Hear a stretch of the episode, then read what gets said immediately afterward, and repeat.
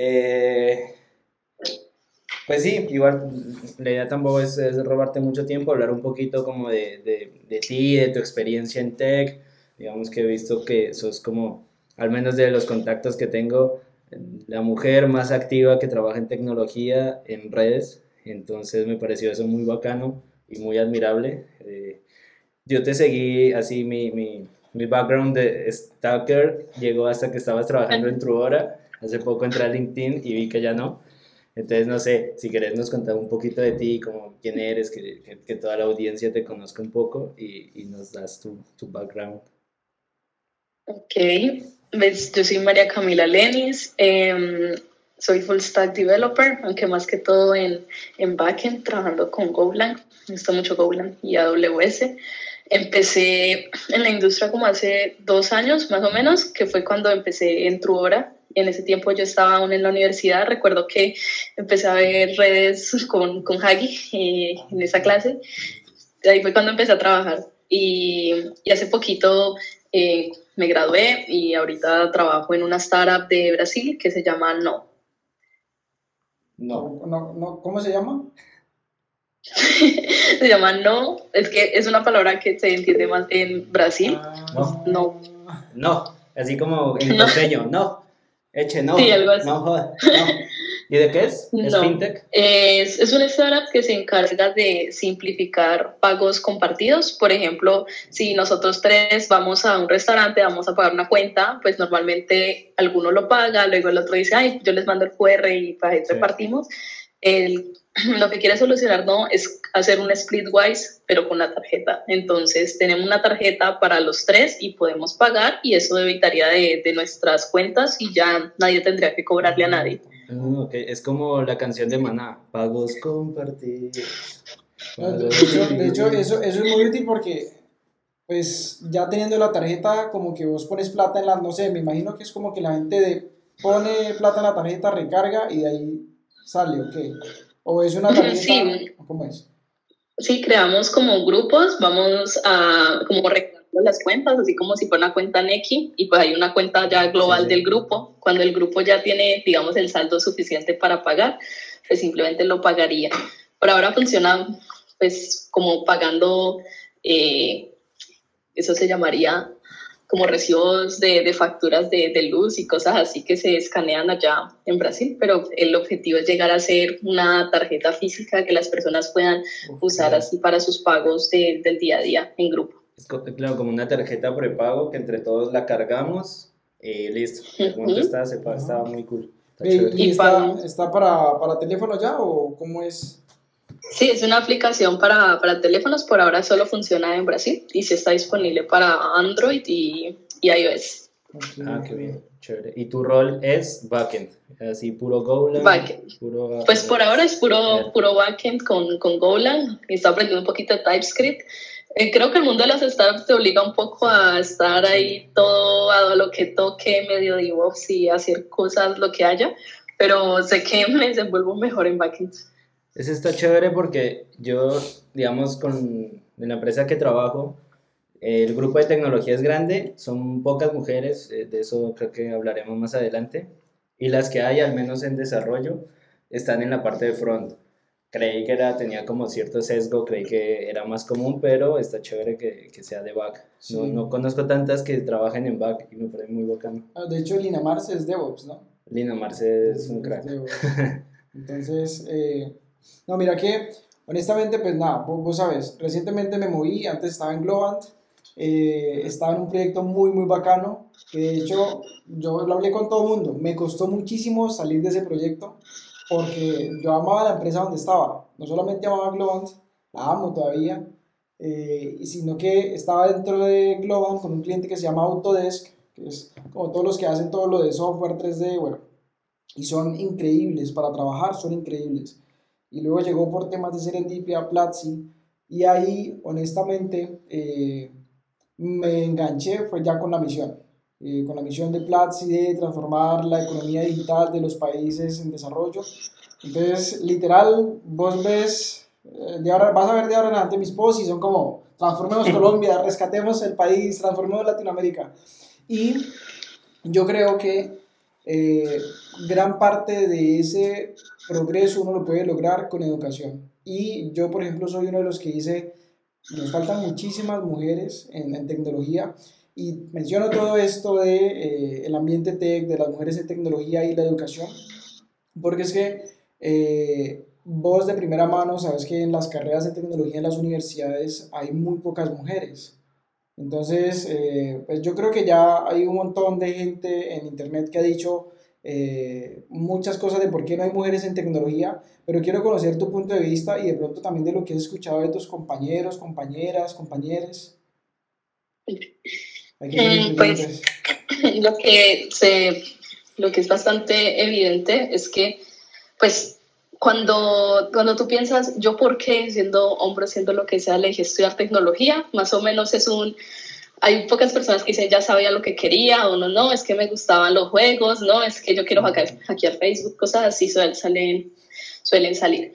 Pero la mayoría de personas ni siquiera están como seguras de qué es lo que quieren en esa como tan temprana en la que uno elige carrera, no sé, 16, 17 años, uno a veces ni siquiera sabe qué es lo que quiere hacer aún. Y entonces elige sistemas.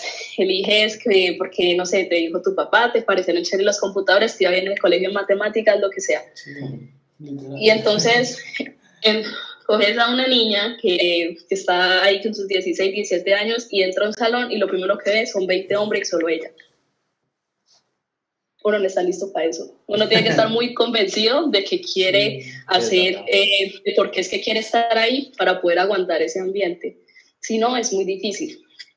Creo que lo que pasa es que falta mucha como representatividad. O sea, si yo entrar, cuando yo entré, había visto a Nora, que pues para mí era la, pues una buena representación de que las mujeres podían llegar a unos cargos muy altos y también estaba como muy, muy convencida de que yo quería, era esto, que esto era lo que a mí me gustaba y todo eso. La otra mujer que entró conmigo no. Y ella ya no, ya no siguió en la carrera. ¿Cuántas ¿Y por qué no? Solo eran dos. ¿Cuántas niñas entraron? Dos. dos. Ok. Y pues yo ahorita que me acabé de graduar, realmente yo me gradué un poco antes de lo que debía, pero si me hubiera graduado con mis compañeros, solamente hubiera sido la única mujer en esa promoción. Y eso es triste porque entonces tienes a una persona que tenía mucho potencial, que hubiera podido hacerlo, que igual y en algún momento podría hacer la transición, y es que te encuentras en un punto donde no había apoyo. Durante toda la carrera se vio como muchas situaciones en las que tenías que demostrar que sabías las cosas más que los hombres, que eras más capaz que los hombres, que tal cosa que los hombres, y uno es como, ¿por qué no me puede tratar igual? ¿Por qué si yo hablo no me pueden escuchar igual que a ellos? ¿Por qué si yo digo que quiero eh, liderar este proyecto, entonces yo no puedo hacerlo, pero sí puedo tomar las notas porque son así? Entonces es, es eso, es como un eco de grupo que simplemente uno necesita que los demás que estén al lado quieran apoyarlo y que uno mismo se convenza, porque es muy duro cuando ni siquiera tú mismo estás seguro que quieres estar ahí. Claro. En, en, tu caso particular, primero, ¿por qué decidiste? Digo, si, si, si, tomaste la decisión consciente y luego cómo aguantaste eso, ¿qué, qué fue lo que te hizo mantenerte en la carrera a pesar de, de todas estas, estas situaciones? Sí, yo creo que, que siempre fue que tenía muy claro eh, los beneficios que traía. O sea, quería una vida en la, que, en la que yo pudiera trabajar desde donde quisiera. Muchas veces el sueño de, de cuando era más chiquita pues era como Google y esos sitios que había visto en, en la película de, de, internship y esas cosas. Y entonces yo decía, yo quiero hacer algo así y veía las otras carreras y yo, no, no sé, para eso, tengo que hacer esto o, qué más voy a hacer. Y entonces, pues en ese punto, cuando, cuando entré a, a encontrarme con esas situaciones y esas cosas, pues lo, lo primero que hacía era pensar en, en que realmente quería hacerlo y todo eso. Y hubo un momento creo que fue como el momento más importante. para allá en el 2019 cuando fue a una conferencia que era de mujeres en ciencia de datos, que se llama la WITS, que la organiza Data Science Fem aquí en Colombia, que es una comunidad súper buena de mujeres en ciencia de datos. Y fue como la primera vez que yo fui a una conferencia que estaba llena de mujeres que muchas no eran ingenieras, pero eran, eran, no sé, economistas o lo que sea, pero estaban haciendo código y no era como te las pintaban, que no sé, que vos tenías que tener gafitas y tenías que verte como, como una nerd y todo eso, eran súper chéveres, eran, unas, eran cualquier tipo de personas, o sea, y entonces eso rompió como todos esos estereotipos que tenía en ese momento de cómo se supone que, que deberías ser y que de verdad yo podía ser como ellas y ellas eran como yo y eso fue muy chévere ver hasta dónde podían llegar. Y después de ahí el internet ayuda mucho. En Instagram hay demasiadas mujeres que comparten su carrera tech y todo eso y tú ves que no son como tú crees que son. Te, te muestran mucho también el otro lado que es que te atacan bastante. Me han atacado lo suficiente para decir que lo hacen como vos no sos ingeniera, vos solo es una modelo que posa con un computador, vos no sabes nada, vos qué tal cosa, vos qué, qué me va a andar enseñando programación una mujer así. Así son. Y ellas como que hacen visible que, mira, esto es lo que me dicen a mí y vos crees que a mí no me están tratando así, a mí también me tratan así. Y te muestran entonces que ellas pueden ser súper exitosas con todos esos comentarios. Y creo que eso así, fue de lo más importante para poder continuar. Mira que lo que estoy viendo ahí entonces es, veo, veo muchas cosas. Antes que nada, antes que nada, verdad, muchas gracias por, por comentarnos eso de forma tan transparente. Porque eh, yo en mi rol de estudiante, honestamente, tuvimos solamente una compañera. Ella no se graduó, digamos, en, al, al mismo tiempo que nosotros. Ella siguió en la carrera, se graduó y yo creo que ella, así como vos, también pasó todo el estigma de, listo, nos vamos para un salón, somos seis hombres, el profesor es hombre y yo soy la única niña. Claramente, eso va a variar muchísimo dependiendo de, de digamos, de la relación entre todo el equipo. Vos sabes que cuando es un equipo, un grupo tan pequeño, pues uno como que hace una relación más cercana. Eh, y bueno, depende muchísimo de, del momento de la vida. Pero eh, honestamente, mucha gente supe que salió hombres y mujeres, ¿no? Pero eh, en tecnología sí es más frecuente eh, que la gente se atrase o no cumpla las expectativas, pero como te decía ahorita, no era consciente de la carga extra que, que, las mujeres pueden llegar a tener por el, solo, por el solo hecho de, listo, entramos a un salón y son muchos hombres, no solamente es carga académica, sino también puede ser una carga psicológica, según lo que estabas comentando ahorita, ¿cierto? Puede ser una presión. Sí, pues es, uh, ocurren muchas cosas porque cuando todos se van poniendo como del mismo lado, a mí me pasaba mucho que estamos como en un grupo, yo daba mi opinión, no la escuchaban, alguien la decía más duro, de ahí lo escuchaban y eh, yo era como, pero acabé de decir eso. Y es como, ok, respiras y todo eso. o simplemente, eh, recuerdo mucho una vez que pues no sé si esto puede salir, pero pues de pronto les ayude para, para entender la situación. En una clase había un profesor, rico y madre el profesor, la verdad, y me dijo como, Camila, sal a hacer el ejercicio. Y yo me paré, miré el tablero y los, todo el salón era de telemática y sistemas. Y todos me empezaron a silbar. Y yo, entonces miré al profesor así como, ¿qué vas a hacer? Algo, sí, obvio. Sí, y no hizo nada no hizo nada. simplemente esperó a que ellos se callaran. me, me miró, volvió y miró para la ventana y yo lo miré otra vez como, ok, no a hacer nada. Y entonces resolví, me senté y no me volví a levantar. Y, y ese tipo de cosas pasan. Tengo, tengo una pregunta. Eran compañeros, son compañeros, eh, bueno, eran compañeros tuyos de la carrera, del sistema de telemática, o eran conocidos, eran son gente que ya habías visto antes. Lo, hicieron la mayoría, digamos que mm, los había visto, más no eran mis compañeros. Y los que eran mis compañeros, que eran cercanos, a pesar de haber como entendido lo frustrante que fue ese momento, no hicieron nada, también se quedaron callados. Claro. Y es esto también lo que, lo que perjudica, digamos, si tú estabas ahí al lado de tu compañera a la que no estaban escuchando, pero tú también te quedas callado sin decir, como ves, ya está diciendo lo mismo, ahí también ocurre ese... Se vuelve uno cómplice.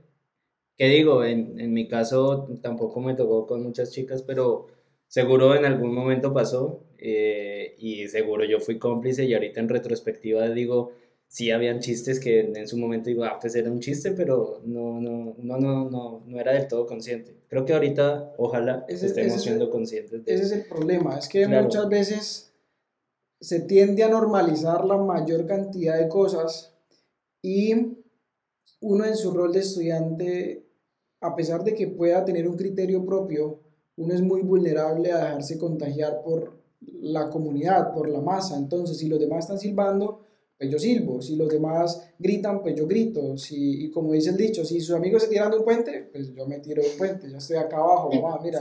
Sí, todos nos tiran. Sí, está. Entonces, y, y, y, que me digas eso y lo de ahorita de, de redes, y eso me resuena un montón porque, digamos que yo he hablado un poco del tema con otras mujeres en otras industrias y yo soy siempre, trato de defender, digo, no, pues es que eso en Tech no pasa, mira que en Tech estamos como que en una burbuja, he visto que en una burbuja en la que todo es amor, todo es bonito, todos los ambientes de trabajo son perfectos, que tal vez redes mismas nos están vendiendo eso y que tú lo digas desde tu punto, digamos, que has sido víctima de eso, digamos, me rompo un poco esa burbuja. Y digo, bueno, yo no he estado en esos ambientes, pero qué cabrón que sí existan que sea, que sea que existan y que sea común es mucho más cabrón, o sea, me, me parece muy maluco eso. Yo, yo ahí digo que, pues nada, aprovechando esa experiencia que, de nuevo te digo, o sea, incluso, sabes, hablar de cosas que a uno no le gustaron en su momento puede lastimarlo y si uno no ha hecho un proceso, si uno ya hizo el proceso,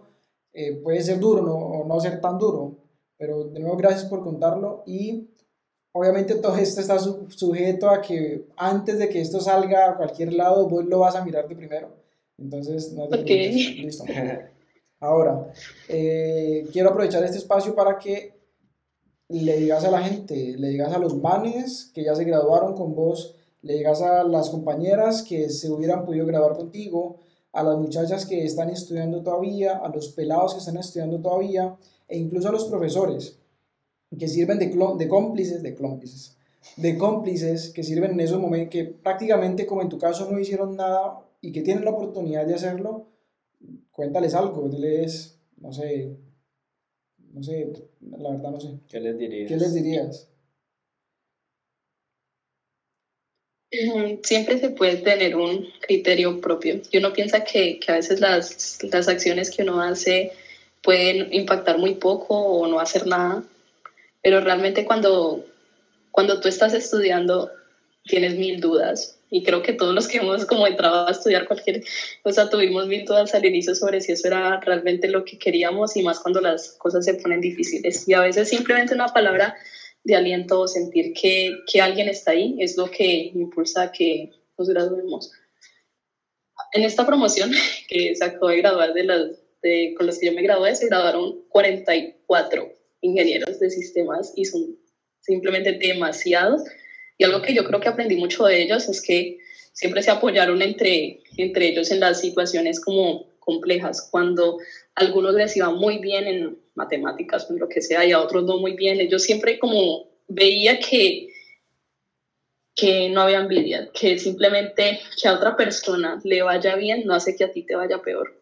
Entonces no tienes por qué ver a la persona que está a tu lado, sea hombre o mujer, y sobre todo si, si es mujer y está sintiéndose por sí ya un poco más vulnerable, como una competencia. Si ambos, si uno gana, los dos ganan y entonces no, no se trata de, de que por darle más oportunidades a la otra persona te estés quitando las tuyas, pero puedes lograr hacer que después esa persona sea quien te recomiende al trabajo de tus sueños, sea quien te presente a la persona que pueda llegar a cambiar tu vida, sea una persona, o sea, impactaste la vida de alguien, y puede dártelo de vuelta también. Y eso siempre va a estar bastante agradecido. Excelente, muy bien. Y en, en, el tiempo que llevas, digamos, en industria, ¿has tenido casos, has visto ese tipo, o en compañeras con las que hables, has visto ese tipo, más allá de, listo, un estudiante a veces está medio medio en su, sí, medio pendejo, pendejísimo. Capaz si uno dice, bueno, ya en el mundo laboral, ¿crees que, o has visto de primera mano que siga, fijo, sigue pasando, digo, pero te ha tocado? Pues, en particular, eh, Trura siempre se enfocó en traer bastantes mujeres en el equipo. Creo que para lo que he conversado con muchas personas, Trora tenía muchas mujeres, tenía como 15 y el equipo de ingeniería eran como 40, entonces pues digamos que, que 15, 40 eran bastantes, eran bastantes. Y graciosamente la mayoría eran de, de back, creo que había como una de front, pero casi todas eran de back y de bobs, era súper chévere ver a tantas mujeres como, como rompiéndolo porque les iba increíble, eran escuchadas, o sea, me gustaba mucho ver esa cultura donde simplemente entró era tal el interés que había hasta un bono para que tú llevaras a una mujer. Si pasaba la prueba, te daban como una recompensa de, de, un, de un, bono, un incentivo. Porque querían, decían como, no les vamos a regalar la prueba, ya no entran. Si no, si no pasan la prueba, no entran. Pero la cosa es que necesitamos que apliquen. Y eso, esa visión siempre me gustó mucho. A pesar de que, de que eso siempre fue lo que se quiso transmitir, ahí también se esconden como, como muchos de esos micromachismos y cosas que, que, incluso ellos mismos no notan. Y hace poco, mm, cuando me, me fui, eh, un compañero con el que yo realmente no, no pude congeniar muy bien y vi que entró a estar en el mismo equipo de una amiga mía que que yo dije, bueno, voy a hablarle para decirle que ya no se puede dejar de ese man, que ya tiene que, que alzar la voz por las cosas que cree, porque no puede como ser como, como yo fui en un tiempo porque yo con él me, me rendí, por decirlo así, ya, que haga lo que quiera, ¿crees que vas a hacer así? Hacerlo así, entonces, y ya.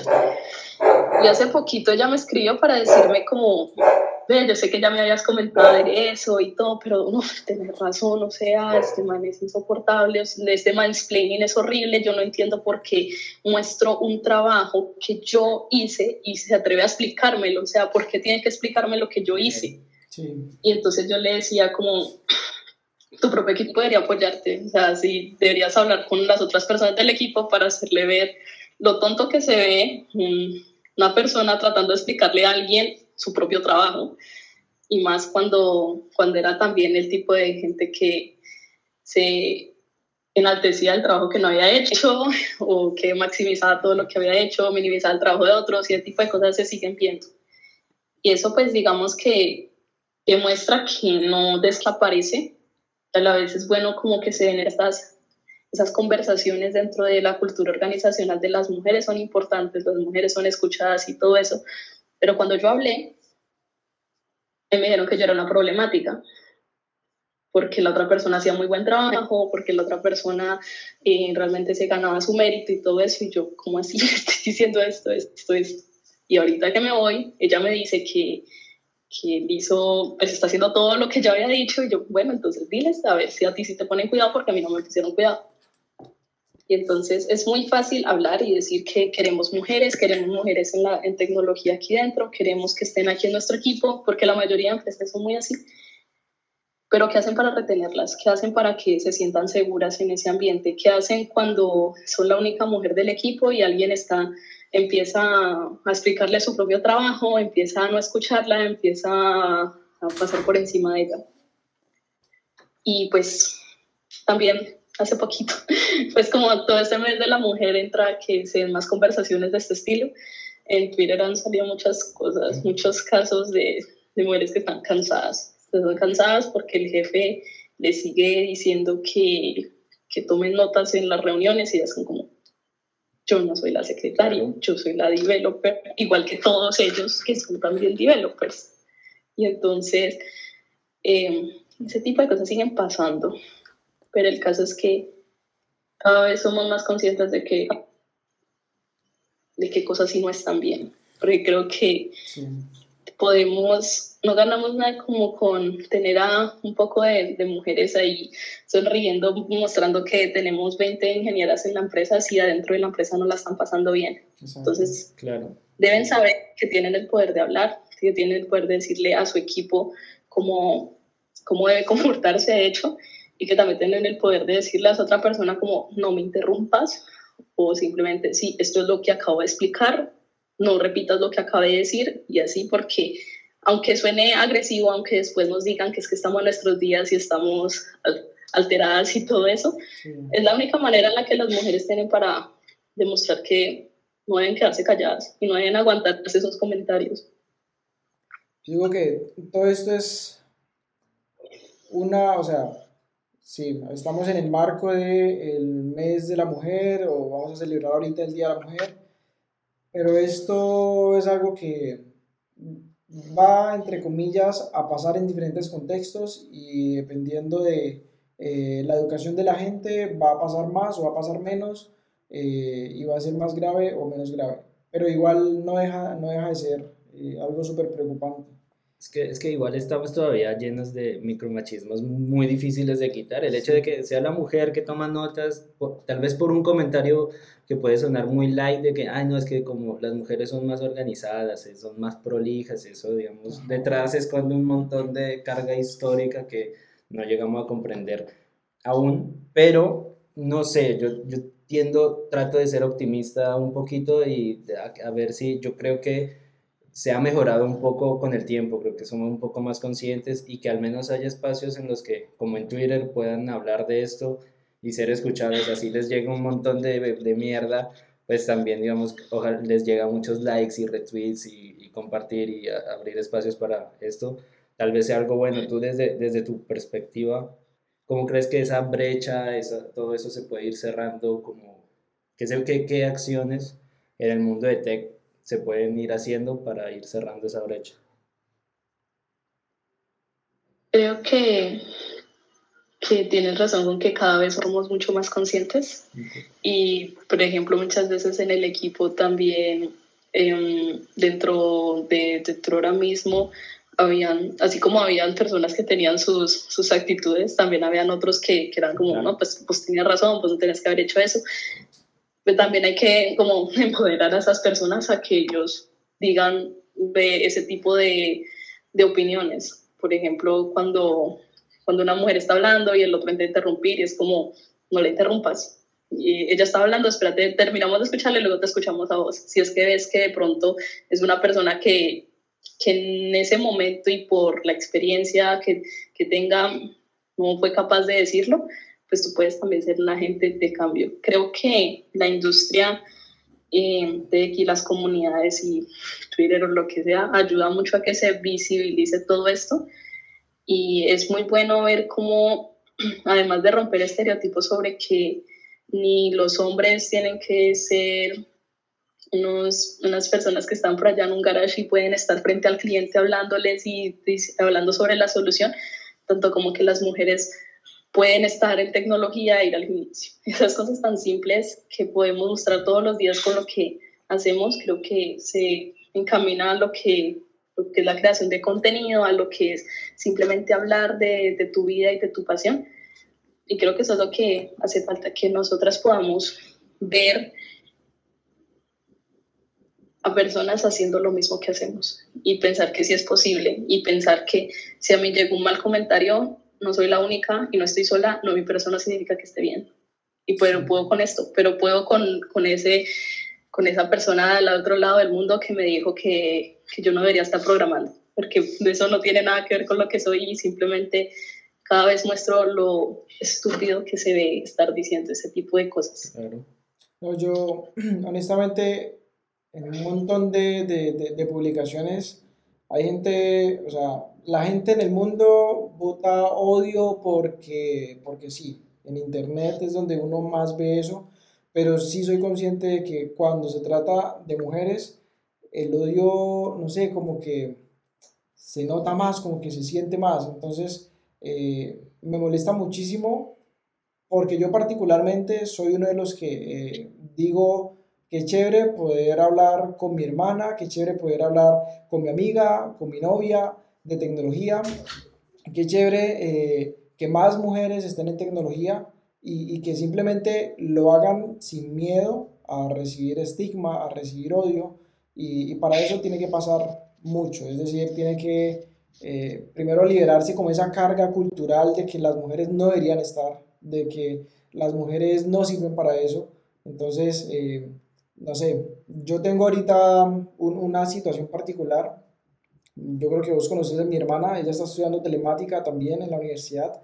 Mi prima también eh, quiere entrar a estudiar eh, ingeniería de sistemas Eh, y si vos me preguntas a mí, ¿qué le voy a recomendar a la mayoría de compañeras de mi hermana o, o a las, no sé, a mis primas o a mujeres que yo conozca? Yo les digo siempre, estudien tecnología. No tienen, eh, no tienen que hacer nada con programación si no quieren. Puede ser algo de mercadeo en redes sociales, puede ser algo de frontend, como ya sabes, programar la parte visual de una aplicación, algo de backend. Algo claro, como el frontend no es programación.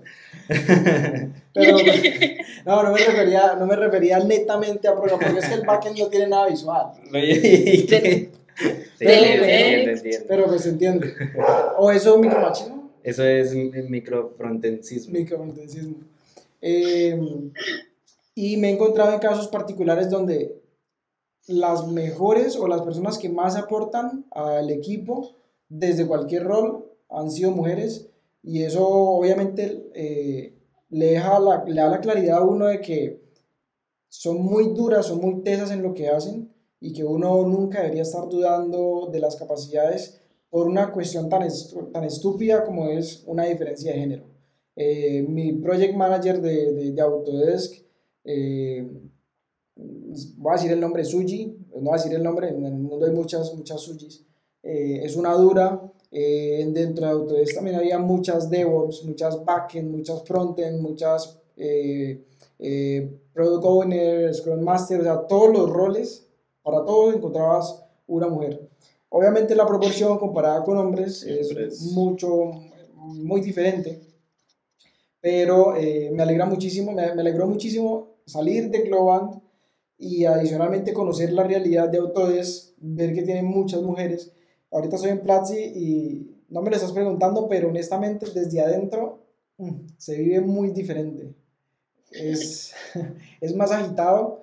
Literal, ahorita mm, no había llegado porque estábamos terminando de probar unas cosas, ahorita hasta las 6 de la tarde. Eh, todo el equipo de DevOps conectados allí.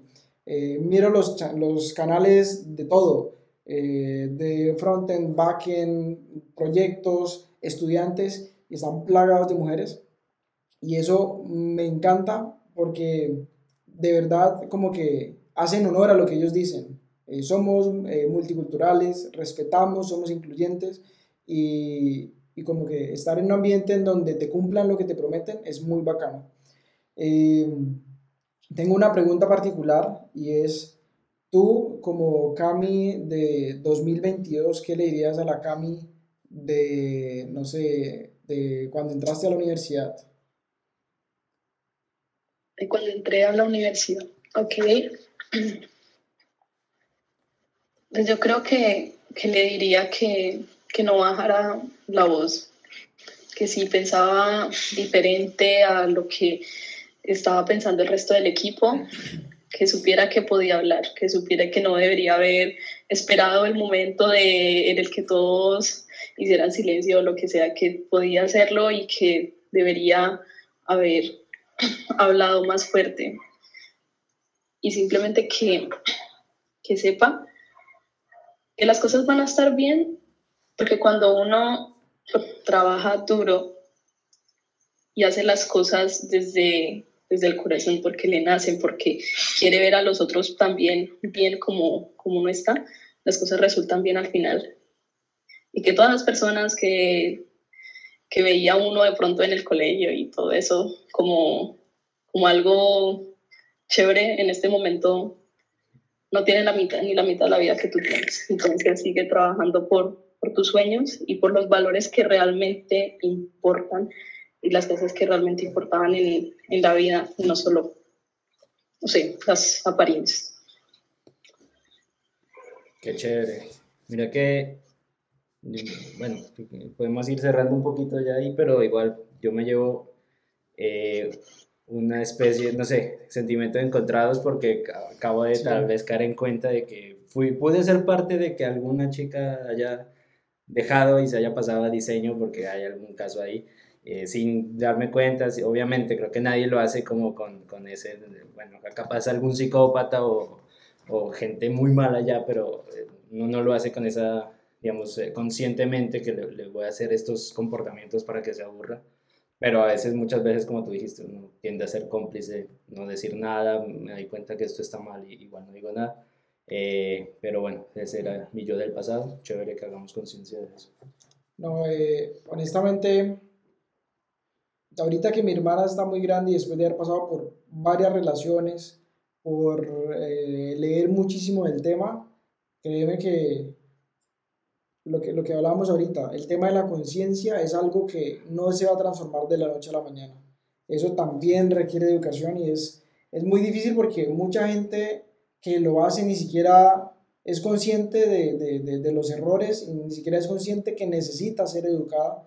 No es que deba educarse, no es que, eh, mano, cuando tengas tiempo, no, eso es algo urgente. O sea, yo digo que en las universidades al comienzo debería haber algo en donde bueno muchachos, aquí todos somos iguales, venga, seamos conscientes de esto para que no vayan a aburrir ni a sus compañeros que tienen dificultades, ni a sus compañeras que están pasando por un momento difícil, diferente eh, con respecto a los demás, ni de pronto a esta persona que tuvo un problema familiar y le tocó suspender la carrera, porque muchas veces también pasa así, ¿no? Que simplemente el solo hecho de, no, me tocó suspender porque tenía problemas económicos, Luego llegas, te sentís abrumado porque no hay tantos compañeros y muchas personas se salen, sino que se dé ese, contexto en el que vos estás diciendo, no, marica, todos somos un equipo, vamos, entramos juntos a la carrera, nos graduamos juntos, eh, no importa ni género, ni color, ni estatura, ni altura, vamos todos juntos en bloque, en masa,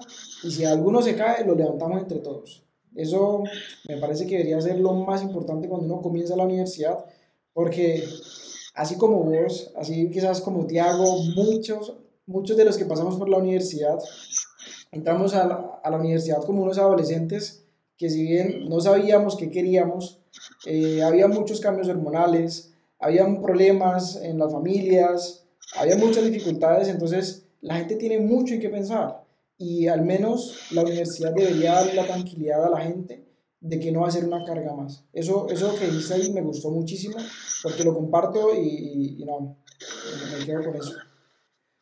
Sí, chévere. Eh, se me ocurrió algo así en una sección de cerrar. ¿Tenés alguna recomendación de, no sé, lo que quieras, libros, canales de YouTube, cuentas de Instagram, de Twitter? Algo que tú digas, yo, esto, esto a mí me ha servido y quiero que todo el mundo debería conocerlo. Obviamente, aquí vamos a poner tus redes sociales en algún lado no sé si practicando. por ahí va a salir. Pero aquí en algún lado va a salir. Por ahí va a salir. Por un letrero ahí que se mueva. Que, que, le, que ocupe toda la pantalla. ¿Cómo, cómo, es, ¿Cómo son tus redes sociales? Bueno, empecemos por ahí. Esa es la primera recomendada. Todo el mundo debería conocer a Camila Lenis con doble S. Así aparece en todo lado. Sí, en todo lado. En, en, Twitter, en, Twitter, Instagram. en GitHub, eh, también en LinkedIn, en todas partes. Lo, más, lo más importante es ahí de tecnología son GitHub. Entonces, si usted quiere ver todos los proyectos tan bacanos en los que ha trabajado Camila Lenis, váyase a github.com, Camila Lenis con doble S. ¿Allá también? ¿O una? Con doble S. Doble S, listo. No, sí, con doble S. Eh, en DevTop, que ahí suben como artículos así de, de Dev, ah, también como Camila Lenis. Vos también tenés publicaciones allí, ¿no? Sí, eh, ahí y en, en, Medium, aunque Medium es un poco más variado, pero pues también hay que hablar de temas como más de la vida, porque pues la vida no es solamente el código. Ah, a menos que seamos una simulación, entonces realmente sí sería. Y entonces ahí sí es el código. Sí. eh, eso, y de otras cuentas, libros, videos, lo que sea que te digas, todo el mundo debería conocer esto. Que no necesariamente sean de tecnología. de, lo que quieras. O sea, de lo que quieras. Pues yo creo que que una de las comunidades que más me impactó fue Data Science Fan, que dentro de poquito van a realizar eh, la WITS aquí en Colombia. Entonces, ellos, eso es una comunidad increíble de mujeres y creo que, que siempre uno debería como separar ciertos espacios para asistir a este tipo de eventos porque siempre lo, lo recargan a uno como de, de, ese amor por las cosas nuevas que vienen y las nuevas tecnologías. Es, es genial y a ver libros y todo eso. Em, creo que el libro que, que, más me ha gustado últimamente y que lo recomendaría muchísimo simplemente para poder enfrentarse a este tipo de, de situaciones y las demás situaciones que se ven es como The Subtle Art of Not Giving a Fuck. Ah, es como el sutil arte de que te importa mierda. Es genial, en serio es bastante chévere desde su título un poco agresivo, pero es una forma muy buena como de aprender a enfrentar los problemas y las situaciones que, que se avecinen, que muy probablemente sea como sea que sea tu vida, si tengas mucho o poco dinero, como sean las situaciones, tendrás ciertos problemas y es una buena forma de aproximarse a ellos. Y 13%, 13% es un podcast de, para personas que aman su trabajo, traen a mm, personas realmente muy chéveres, no hablan solamente, digamos, de tecnología o de cosas tech, sino un poco más profundas. Y se me hace que sacaron su, su temporada hace poco, su cuarta temporada hace poco, entonces está bastante chévere. Y un último por ahí, eh, recuerda Tecnocretinos en Instagram. Tecnocretin en Instagram. En Instagram, YouTube. Eh, en eh, plataformas de audio también, su en, propio en Spotify y en. ¿Cuál es la otra? Spotify, Apple Music y Spreaker, Google Podcast, Google Podcast y todas las, las podcasts que hayan.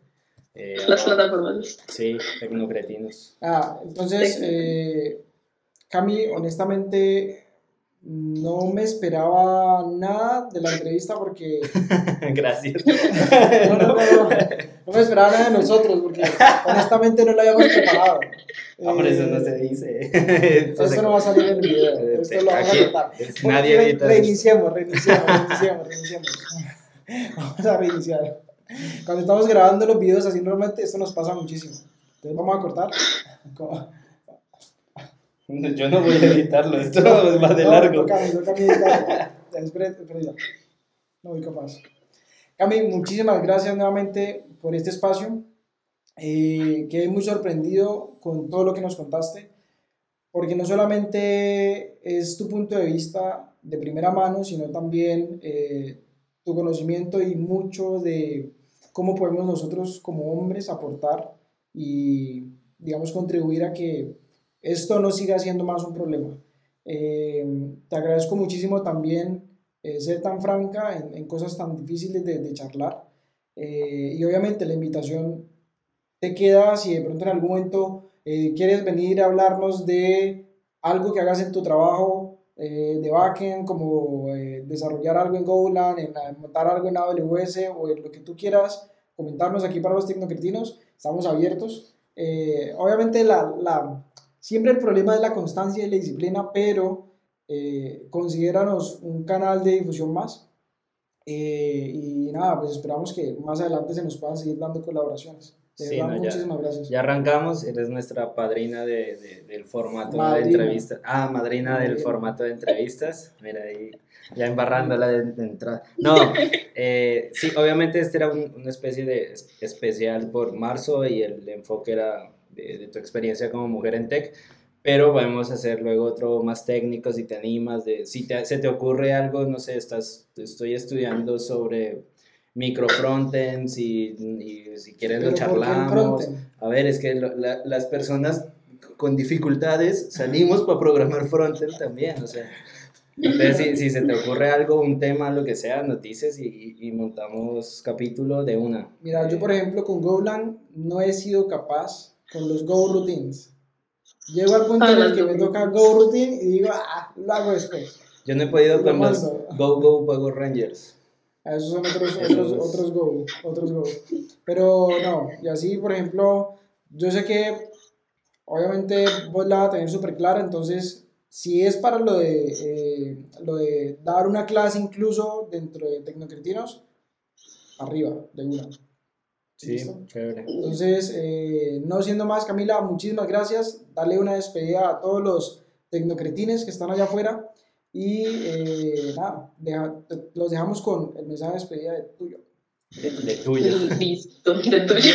Eso no estaba preparado. Pues, yo quería cerrar diciendo que esto no nunca va a ser una guerra entre géneros, entre mujeres y hombres lo único que queremos es igualdad y que podamos como todos estar bajo las mismas condiciones.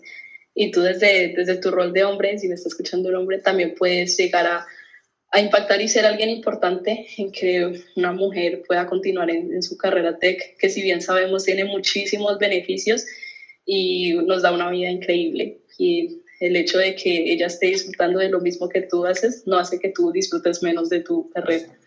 Y entonces vamos a lograr una industria mucho más incluyente, diversa y, y de verdad poder como pues, cómo progresar acá en la TAM de esta forma si todos nos apoyamos. Así que gracias por la invitación y entonces saluda a los tecnocretivos. Tecnocretines. Tecnocretines. Cretines.